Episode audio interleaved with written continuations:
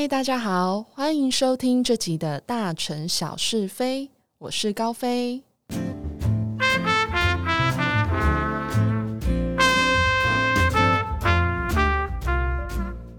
好的，那这一集一样是要跟大家分享，我遇到色狼的经验。觉得遇到色狼这种事情可以分上下两集做，也是嗯有点奇怪。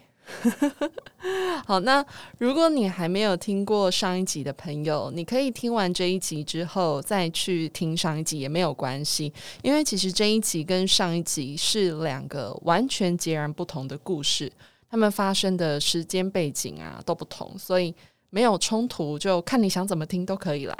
那通常我们讲“色狼”这这两个字的时候，其实不是像我这样子拿出来聊啊，或者是说就拿出来骂人啦、开玩笑骂人等等的。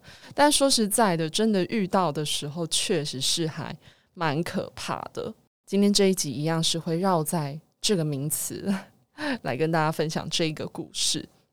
好，基本上呢，这一集跟上一集他们唯一的共通点就是，除了女主角都是我。再就是这个色狼，他们都是成年男子，就跟那个小嘉玲遇到的色狼一样，都是成年男子。上一集我有提到，我第一次遇到色狼的时候是在我小学的时候，然后在台湾；第二次我遇到色狼的时候，就隔了很久以后的一段时间了，就是在我大学的时候。但这一次居然是在香港。哎，香港哎，香港哎，大家通常去香港不就是要开心的吃啊、买啊，对吧？就去那边就是要去 have fun。对，那我哪有想过我会在那边遇到色狼嘞？好，那我现在就要来跟大家分享这一个故事喽。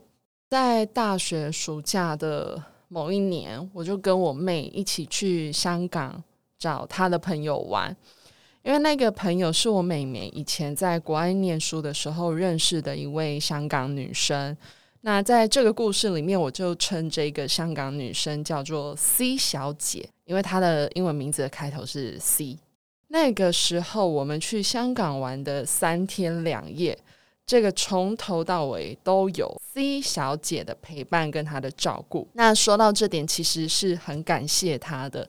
因为那个时候她其实是在当家教，教课的其他的时间，他真的都是陪我们在到处吃喝玩乐。而且我还记得那个时候是夏天，所以超热的。那很感谢他，就是陪我们，真的是从早到晚这样子玩。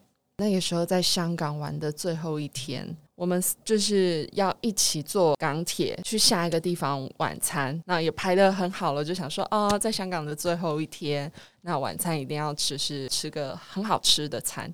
那我还记得那个时候是下班时间了，所以人是很多的。那前一班的列车因为人太多太挤，所以我们就是在月台的原地等着搭下一班的列车。后来下一班车来的时候。那大家你们也知道，这种下班的尖峰时刻的话，门一开就是先一大堆人要下车转线这样子。那那个时候当然也是这样子的状况，所以基本上会是先一一小段的混乱嘛，就是大家挤来挤去这样子。那那个时候啊，我是怕我妹就是被人潮推开。所以我就马上把我的手往后要牵住我妹，就是要保护妹妹这样子。我怕人很多，就我就找不到他们什么什么。那那个时候我是就马上把手往后抓到抓住后面的手，因为我们就是一起行动，然后都在彼此旁边，所以我就觉得我往后抓一定就是抓到我妹了啊，不然要抓到谁？可是当我往后抓住的时候，我很快的就是 maybe 不到一秒，我就觉得嗯。怪怪的，这个手怎么抓起来不太像是我妹妹的手，就是我也不知道，就是那个触感什么的都不一样。然后于是呢，我就马上往后看，原来我抓到了一个男生的手，抓到别的女生的手还没关系嘛，因为至少就同性。哎，你抓到异性的手，真的，嗯，我就我就真的 觉得自己很很抱歉这样子。那他看起来，他就是一个刚刚下班的上班族，就是穿着你知道上班族会有的衣服，衬衫啊、打领带啊，然后呃西装裤啊这样子。然后他有背一个一个公式包，那我就赶快放开，然后跟他说对不起，对不起。那通常是不是这种时候，如果我道歉，假设今天在听，现在大家你们想象一下，如果你们不小心被别人抓到。然后别人就是很很紧张的跟你说对不起对不起，那也没有造成你什么什么受伤或皮肉伤等等，基本上应该大部分人都会说哦没关系，或者是那种就是尴尬的互相微笑一下这样子嘛。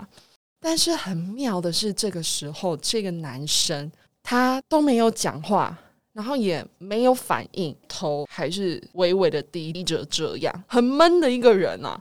对，可是我当时也没有。想太多，因为就那那一个时刻是一个尖峰时刻，很混乱嘛，然后又抓错人，就是赶快哦纠正自己，赶快把妹妹抓来旁边这样子。所以后来门打开了，我知道我刚刚抓错人了，所以我就赶快把我妹抓到我旁边，然后一上车就赶快大家凑在一起。我就跟我妹讲说：“哎，刚刚也太糗了吧！我是要抓你的手，然后结果我居然抓到别的男生的手，哎，太尴尬了。”我就继续讲说：“可是奇怪，你怎么会被插队？因为你就会觉得怎么会？你你懂吗？就连我上了车想都觉得奇怪，怎么会有这个 moment 让他就是插到队？”然后我妹就回我说。他明明刚刚就是站的好好的，也真的就是站在我的后面好好的这样子，但是那一个男生突然就是在我的手要往后就是抓我妹的时候，他就突然出现，然后冲进来就插队这样子，所以我才会抓到他的手。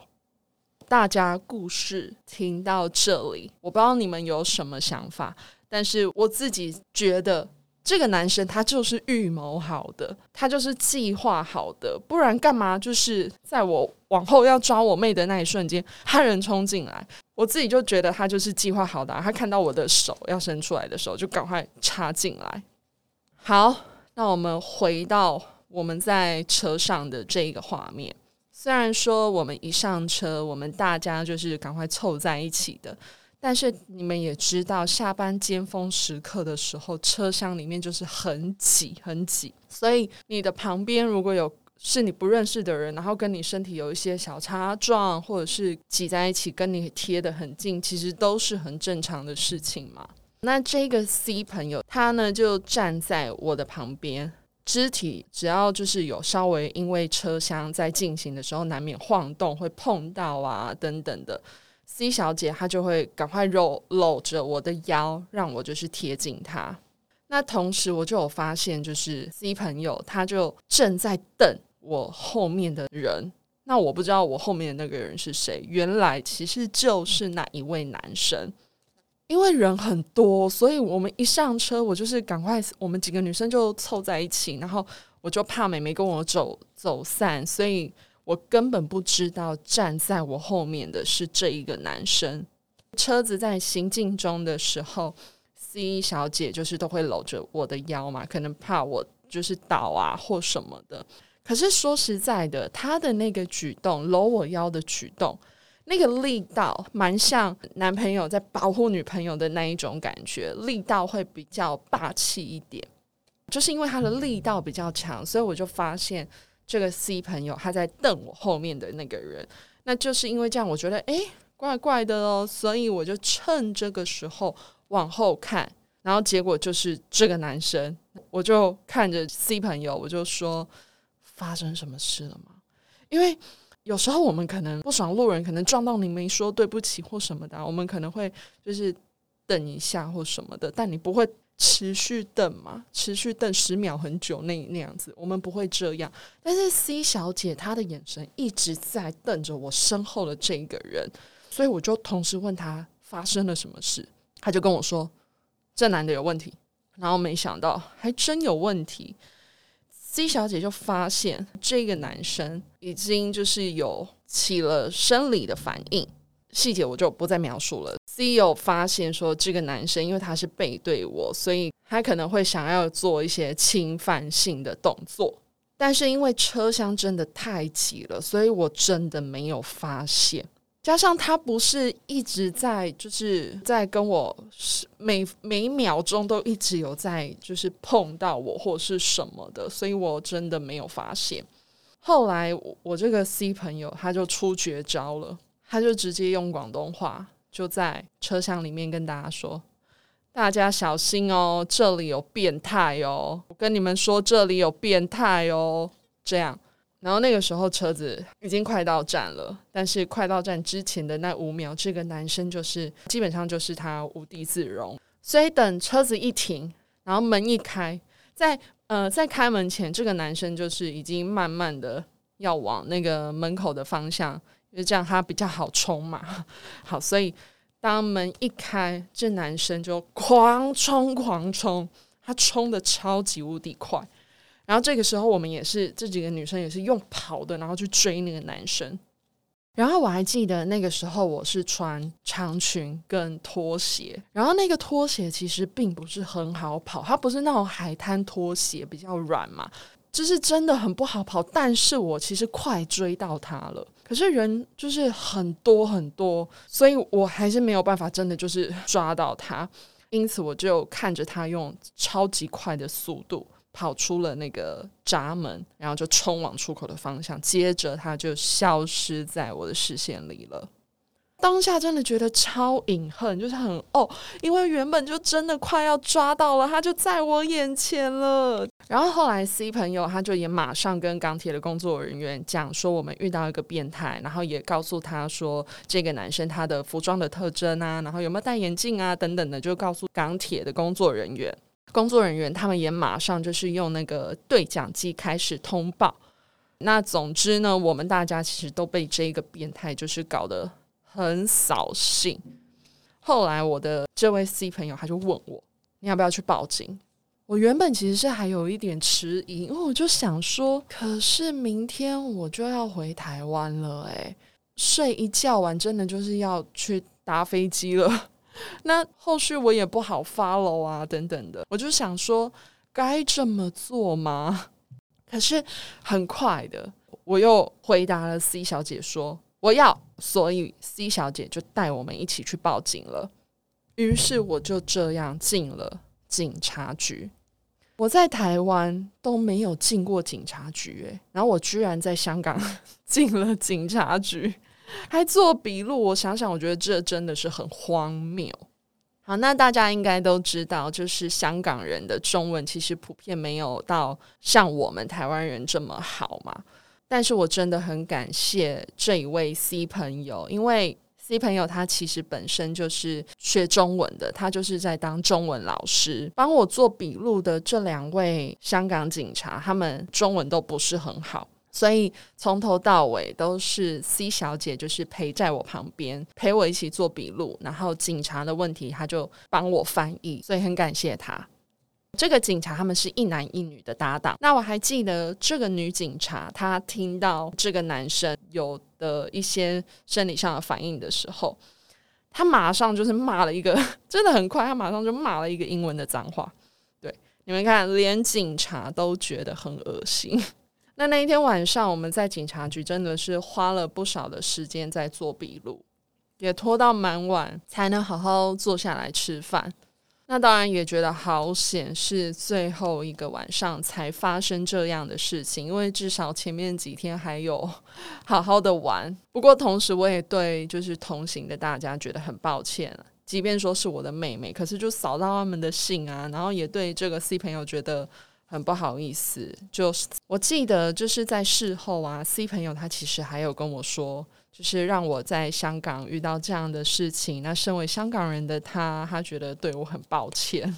当然我们知道，就这一切都跟他没有关系。不过我想，就是如果我的朋友来台湾玩，也遇到在台湾遇到一些不开心的事情。无论是色狼，或者是其他的事情，我想我也会跟他说：“哦，身为台湾人，我觉得很丢脸，对你很不好意思。”这一类的话。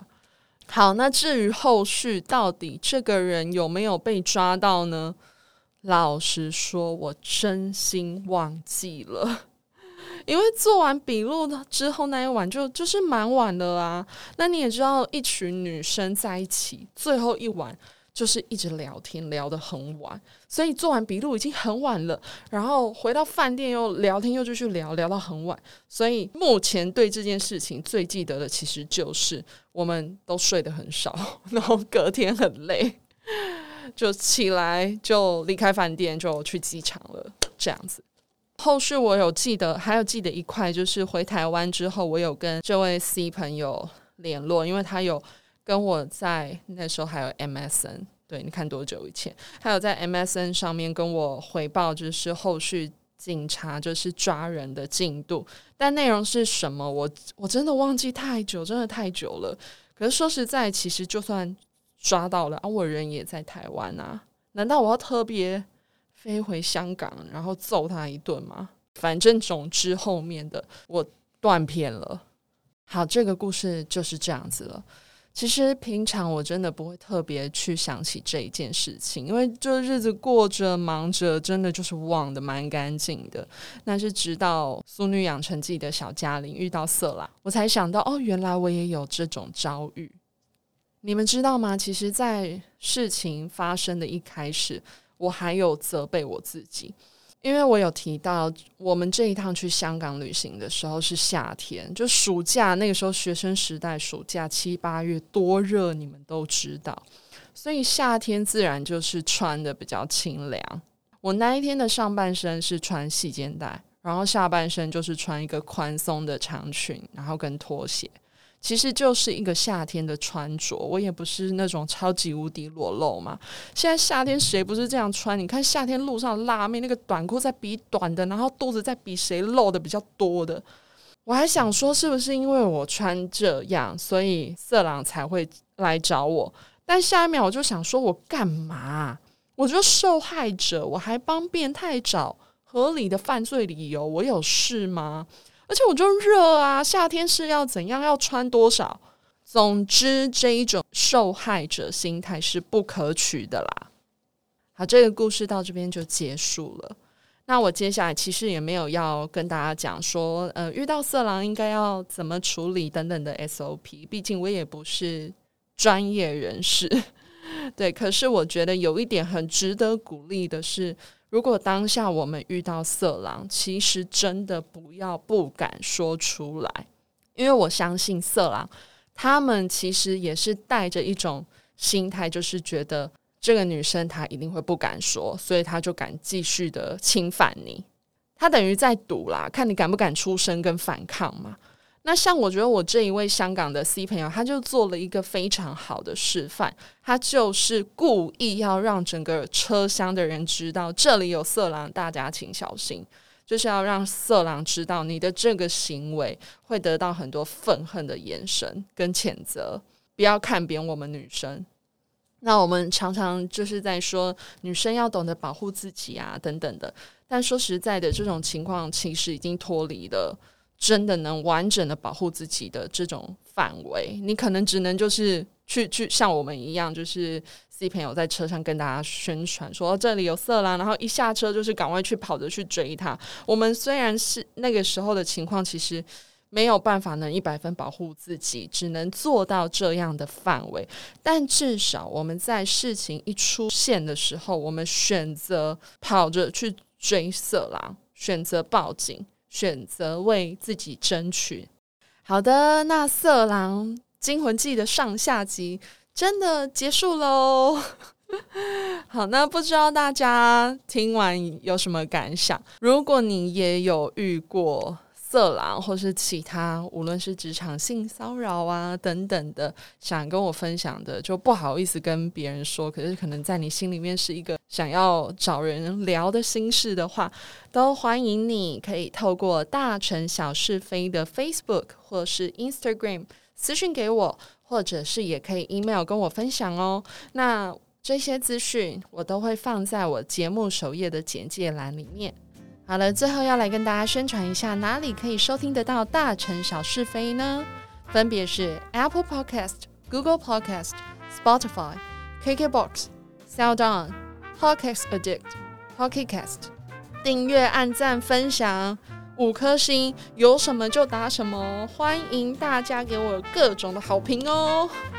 好的，谢谢你们，希望你们会喜欢听这几个内容。那今天我们就聊到这里喽，下次我们再继续聊，拜拜。